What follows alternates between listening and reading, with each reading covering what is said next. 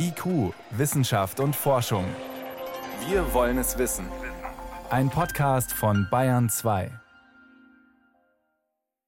Willkommen zum 39. Corona News Podcast. Diesmal mit Ann Kleinknecht aus der Wissenschaftsredaktion beim Bayerischen Rundfunk. Und wie jede Woche sprechen wir über die wichtigsten Corona-Fragen mit Dr. Christoph Spinner. Er ist Infektiologe und Pandemiebeauftragter am Klinikum Rechts der ISA in München. Grüße Sie, Herr Dr. Spinner. Hallo, Frau Kleinknecht. Ich grüße Sie. Herr Dr. Spinner, seit dieser Woche gibt es keine Gratis-Corona-Tests mehr. Ausnahmen gibt es jetzt nur noch für Menschen, die sich nicht impfen lassen können oder für die kein Impfstoff zugelassen ist, also zum Beispiel für Kinder unter zwölf. Halten Sie diese Entscheidung für richtig?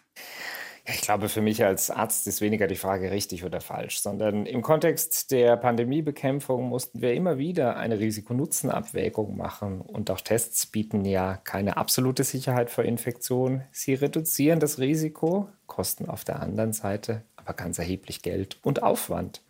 Und Jetzt, wo sichere Schutzimpfungen zur Verfügung stehen, die nachweislich sowohl die Infektionswahrscheinlichkeit, aber auch die Wahrscheinlichkeit und vor allem schwerer Covid-19-Erkrankungen reduzieren, gibt es gute und sichere Schutzmöglichkeiten für alle Menschen, zumindest jenseits des zwölften Lebensjahres. Ich glaube, nach wie vor sind Tests ein ganz wichtiger Baustein im Kampf gegen Corona aber sie spielen zukünftig gerade bei den asymptomatischen Menschen eine untergeordnete Rolle. Denn wir wollen weg von dem Pandemiemodus mit Abstand, Hygiene, Alltagsmasken und durch die Impfungen ja dahin, wo wir vor Corona schon einmal waren. Und SARS-CoV-2 wird nicht verschwinden. Es wird eine Atemwegserkrankung bleiben, die wir auch in Zukunft immer mal wieder sehen werden. Schwere Verläufe können aber mehrheitlich dann durch Schutzimpfungen verhindert werden. Und die Tests werden vor allem in zwei Anwendungsfällen aus meiner Sicht in Zukunft eine entscheidende Rolle spielen. Zum einen bei Menschen, die Atemwegserkrankungssymptome haben, also einen Verdachtsfall einer SARS-CoV-2-Infektion oder Covid-19-Infektion begründen. Und dort dürfen sie auch heute weiter durchgeführt werden. Das heißt, Ärztinnen und Ärzte und bestimmte Testzentren dürfen auch weiterhin symptomatische Menschen testen, so wie wir das von anderen medizinischen Diagnostikmaßnahmen gewohnt sind. Eine zweite wichtige Rolle könnten Tests aber auch dort spielen, wo zusätzlich zu Schutzimpfungen oder wo keine Schutzimpfungen möglich sind, die Nachverfolgung von Kontaktketten eine wichtige Rolle spielen. Also wo es quasi einen begründeten Anlass zur Untersuchung gibt. Und so hatten wir das auch zuvor schon bei der Kontaktketten-Nachverfolgung bei im Infektionsschutzgesetz erwähnten Erkrankungen der Medizin gemacht, dass es um Indexfälle herum Ausbruchsscreenings gab. Und auch dieses bleibt erhalten. Das Einzige, was jetzt wegfällt, sind die Bürgertests, also die anlasslosen Tests von asymptomatischen Menschen außerhalb des gewohnten medizinischen Systems, die vor allem deshalb benötigt wurden, weil Menschen nicht geimpft waren. Jetzt können glücklicherweise alle Erwachsenen oberhalb des 12. oder Erwachsene und Kinder oberhalb des 12. Lebensjahres inzwischen ja sicher und zuverlässig und vor allem auch effektiv geimpft werden. Ich glaube, dass es gerade jetzt in den Wintermonaten natürlich darauf ankommt, auch die Impfung dann als Zugangsberechtigung für die gesellschaftlich festgelegten 2G-Regeln ähm, entsprechend umzusetzen. Aber Sie als Forscher müssten doch einfach auch die Daten interessieren, die durch diese massenhaften Tests generiert werden. Also es gibt jetzt zum Beispiel die Befürchtung, dass es eben ohne solche Gratistests einfach weniger Testergebnisse gibt und ja, man das Infektionsgeschehen nicht mehr so gut überwachen kann wie davor. Was ist da dran? Ja, da gibt es natürlich ganz sicher einen Zusammenhang. Hieran habe ich keine Zweifel. Wir hatten dies in der ganzen Pandemie gesehen. Zu Anfang waren ja kaum Tests verfügbar. Später wurden dann Tests sehr breitflächig angeboten, aber sehr unterschiedlich genutzt. Als dann später der gesetzliche Zwang kam, im öffentlichen Leben Testnachweise einzubringen, wurden Tests sehr viel durchgeführt. Abhängig von der pandemischen Situation in Deutschland zeigten sich dann sehr unterschiedliche Testpositivraten von zum Teil zweistelligen Prozentbereichen bis hinab in tiefe einstellige Prozentbereiche. Und es ist dann nichts anderes als ein Maß dafür, wie hoch ist der Anteil positiver SARS-CoV-2-Testergebnisse in der Allgemeinbevölkerung. Längerfristig ist eine Teststrategie von asymptomatischen Menschen ein, im Kontext einer anlassbezogenen Testung natürlich sehr ressourcenintensiv. Die Testzentren müssen vorgehalten werden. Tests müssen auch bezahlt werden. Und es geht uns ja tatsächlich heute weniger als zu Beginn der Pandemie in der Gesellschaft darum, nicht jede Infektion zu verhindern, sondern vor allem die schweren im Krankenhaus behandlungspflichtigen Erkrankungsfälle zu verhindern, die Behandlung auf der Intensivstation und den Tod zu verhindern oder Infektionsketten zu unterbrechen. Die können natürlich auch bei asymptomatischen Menschen auftreten, aber insgesamt schützen Tests nicht vor Infektionen. Impfstoffe hingegen schon. Und ich mhm. glaube, das müssen wir uns auch immer bewusst sein. Es bleibt wie immer im Leben eine Risiko-Nutzen-Abwägung. Sie haben die Impfung angesprochen und da möchte ich auch gleich anknüpfen an das Thema Impfen. Die Ständige Impfkommission, die rät verschiedenen Personengruppen jetzt zu einer Impfauffrischung. Mehr als eine Million Menschen in Deutschland haben schon eine Boosterimpfung bekommen. Das sind vor allem Personen mit einem geschwächten Immunsystem. Und jetzt soll dieser Personenkreis ausgeweitet werden. Für wie sinnvoll halten Sie das? Eine der ganz wesentlichen Fragen, die seit Beginn der Schutzimpfungen diskutiert wurden, ist die Frage, wie lange hält die Schutzwirkung durch eine Impfung vor SARS-CoV-2-Infektionen und vor Covid-19-Erkrankungen, insbesondere den schweren und tödlichen Verlaufsformen. Es gibt inzwischen nicht nur aus Israel, sondern den Vereinigten Staaten von Amerika, aus Frankreich und vielen anderen Ländern Bericht, also Real-World Evidence, das heißt Studien aus dem echten Leben, sogenannten Beobachtungsstudien, die sich Veränderung der Schutzwirkungen von Covid-19-Infektionen angesehen hatten. Die Ergebnisse sind zum Teil unterschiedlich, aber allen Studien gemein ist, dass im Laufe der Monate die Schutzwirkung vor Covid-19-Infektionen nachzulassen scheint. Schwierig ist dies vor allem zu beurteilen in den Ländern, in denen im Laufe der Zeit, also nach vollständig abgeschlossener Impfung, auch die Delta-Variante, die als deutlich leichter übertragbar gilt und mit einer etwas reduzierten Schutzwirkung der Impfstoffe verknüpft ist, beobachtet wurde. Außerdem fehlt uns bis heute ein geeigneter Biomarker, also ein Parameter, den wir im Labor bestimmen können, um die Schutzwirkung der Covid-19-Impfung vor Infektionen und vor schweren Verläufen sicher vorhersagen zu können.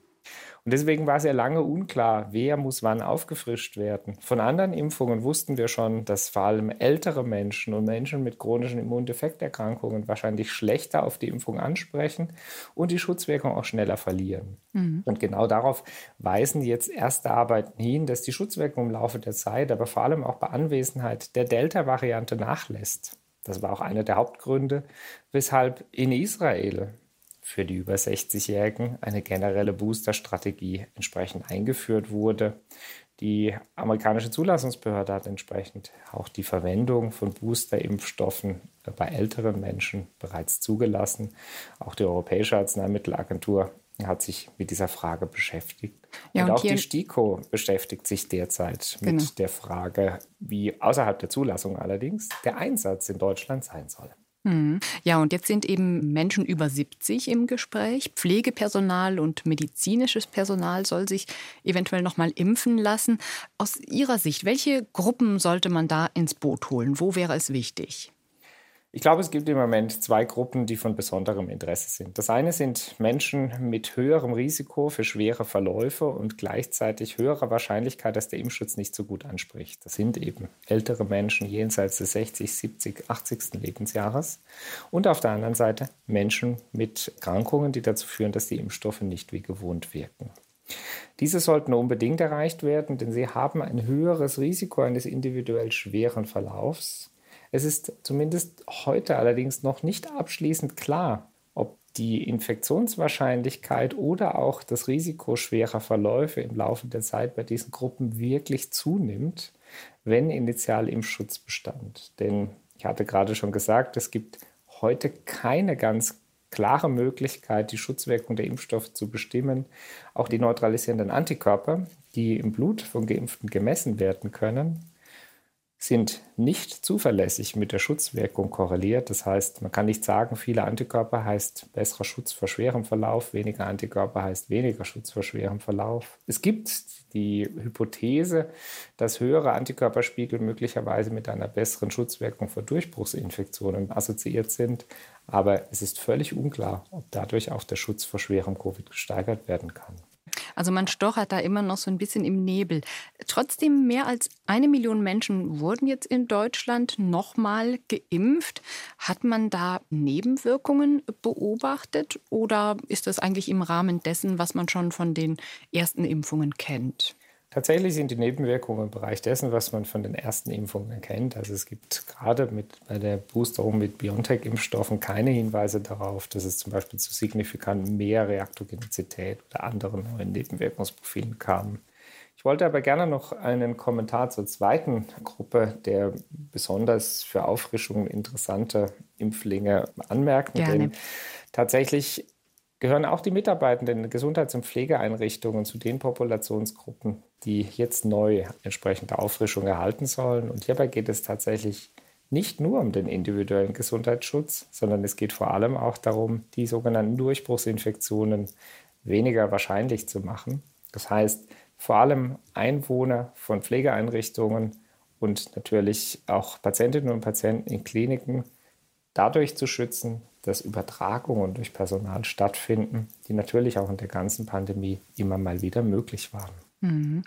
Sprechen wir noch über eine sehr, sehr große französische Studie, die jetzt äh, diese Woche bekannt wurde. Da haben Forschende die Daten von 22 Millionen Menschen über 50 Jahren ausgewertet.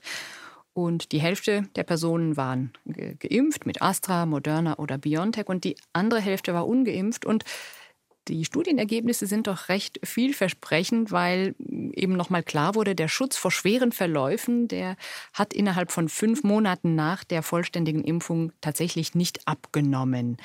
Eine Studie, die Sie wahrscheinlich nicht sehr überrascht hat, oder?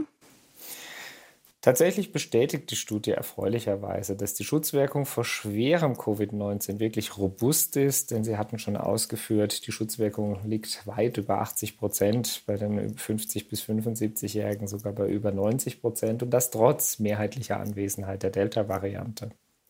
Wir hatten ganz eingangs auch schon diskutiert, dass es im Moment verschiedene Arbeiten auf der Welt gibt und einige darauf hinweisen, dass die Schutzwirkung über Zeit vor allem vor Infektionen nachlässt.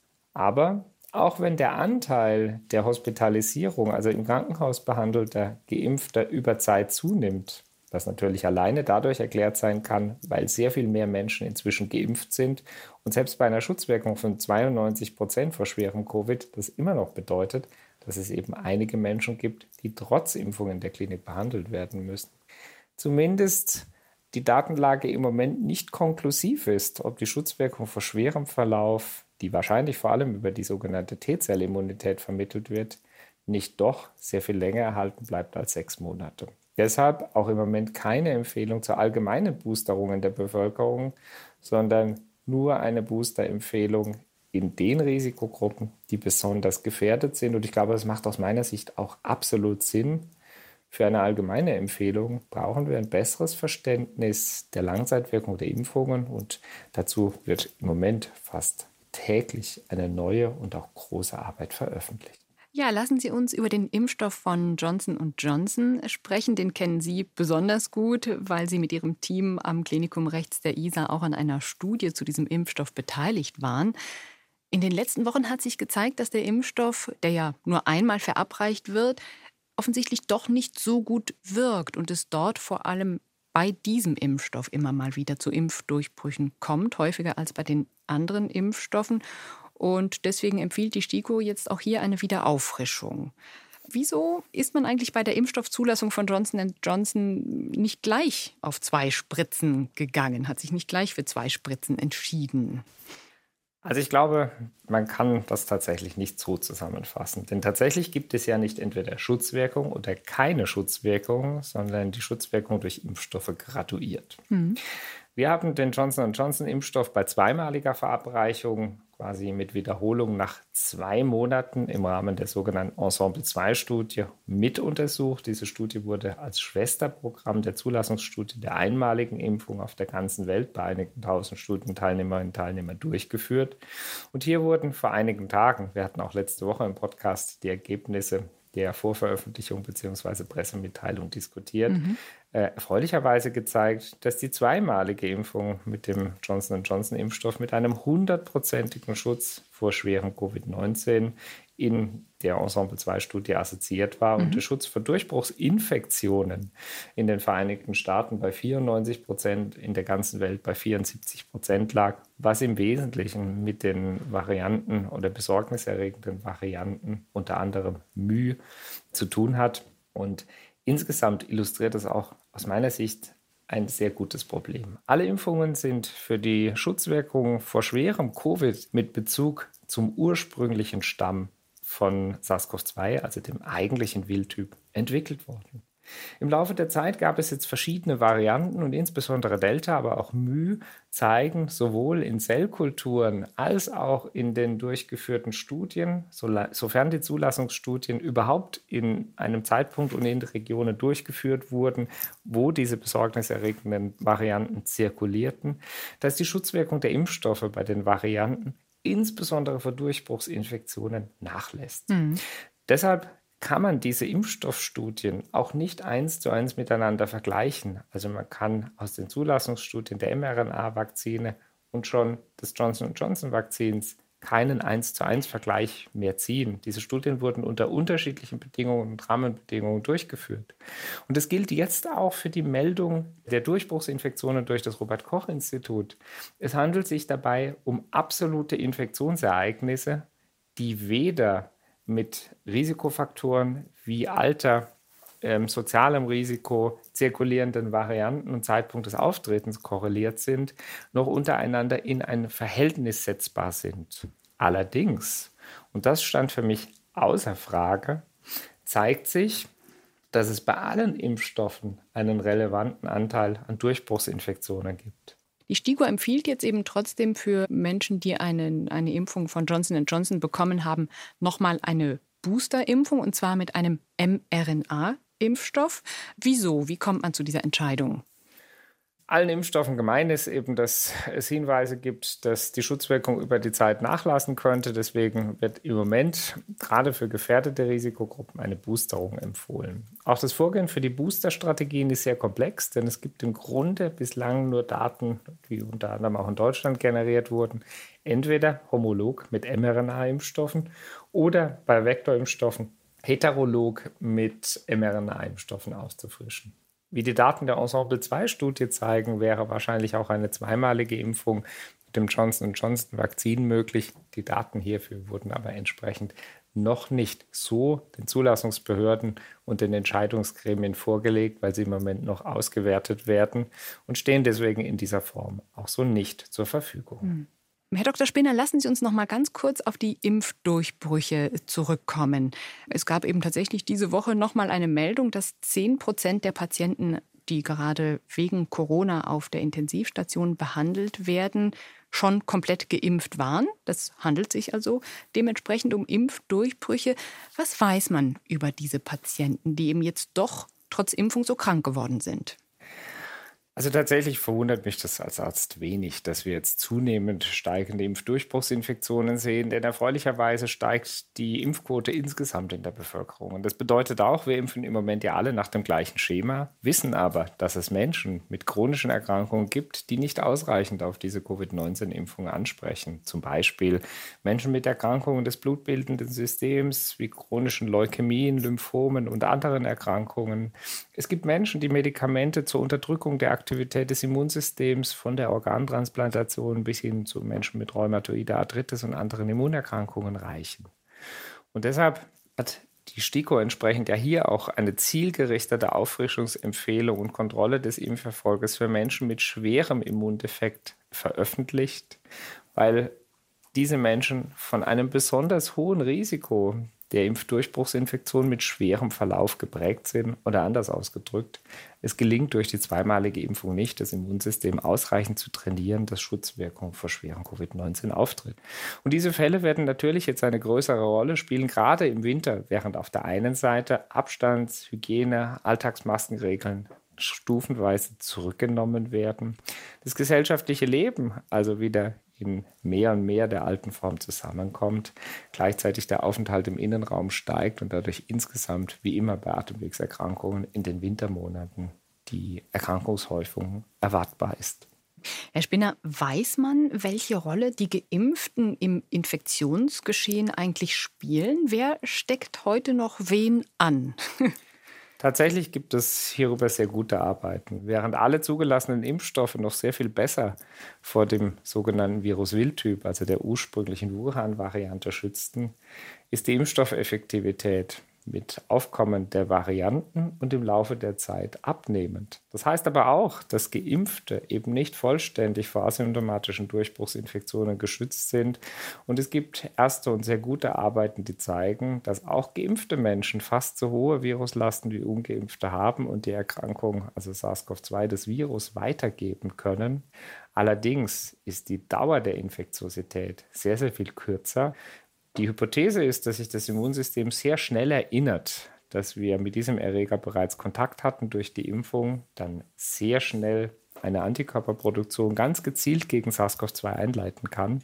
Und deswegen dürfte die Infektionsdauer auch verkürzt sein im Vergleich zu ungeimpften. Also es bedeutet nicht, dass Impfungen keinen Schutz vor Übertragung bringen. Ganz im Gegenteil, die Zulassungsarbeiten bzw. erste Beobachtungsarbeiten zeigen ganz klar, dass zum Beispiel das Risiko der Übertragung beim gleichen Haushalt lebenden Menschen erheblich reduziert wird. Aber, und das ist vielleicht an der Stelle wichtig hervorzuheben, was auch schon vor Corona galt, Menschen, die besondere Risiken für einen schweren Verlauf haben, sind gut beraten, sich nicht nur trotzdem impfen zu lassen, sondern auch an zusätzlich infektionsreduzierenden Maßnahmen, wie zum Beispiel der Maske, weiter festzuhalten. Hm. Herr Dr. Spinner, wir haben noch ganz kurz Zeit. Eine Sache möchte ich mit Ihnen noch kurz besprechen. BioNTech und Pfizer haben letzte Woche für ihren Corona-Impfstoff eine Notfallzulassung für den Einsatz bei jungen Kindern, also im Alter von fünf bis elf Jahren, bei der US-Arzneimittelbehörde FDA beantragt. Was halten Sie davon? Was denken Sie? Wann kommt die Impfung für diese jüngeren Kinder auch hier nach Europa? Wir hatten letzte Woche ja schon darüber im Podcast gesprochen. Ich glaube, die Notfallzulassung ist die Grundvoraussetzung, dass diese Impfung anwendbar ist. Es braucht also natürlich die entsprechende Empfehlung in Deutschland hier von der STIKO. Und man kann davon ausgehen, dass der pharmazeutische Unternehmer die Impfung jetzt in den nächsten Wochen auch zur Verfügung stellen wird. Ob wir sie dann in Deutschland einsetzen, hängt nicht zuletzt von den entsprechenden STIKO-Empfehlungen ab. Übrigens am Begriff der Notfallzulassung darf man sich an dieser Stelle nicht so stören, denn ein ordentliches Zulassungsverfahren ist ein sehr, sehr komplexer Prozess. Im Rahmen der Pandemie greift die Zulassungsbehörde auf sogenannte Rolling Review-Verfahren zurück. Das heißt, es wird immer wieder stufenweise, während die Studien durchgeführt werden, die Studienergebnisse bezüglich Sicherheit und Effektivität beurteilt und nicht, wie das normalerweise der Fall ist, erst am Ende eines Zulassungsvorhabens. Denn ich glaube, wir sind uns alle darüber einig, dass wir im Kontext der Pandemie alle Anstrengungen unternehmen wollen, dass wir möglichst rasch aus diesem Pandemiemodus herauskommen, aber gleichzeitig Sicherheit und Effektivität von Arzneimitteln und Impfstoffen für unsere Patientinnen und Patienten jederzeit prüfbar gegeben sein muss. Hm. Vielen Dank. Das waren Einschätzungen von Dr. Christoph Spinner in unserem Corona News Podcast. Danke, Herr Dr. Spinner. Vielen Dank, Frau Kleinknecht. Alles Gute und auf bald. Bis bald.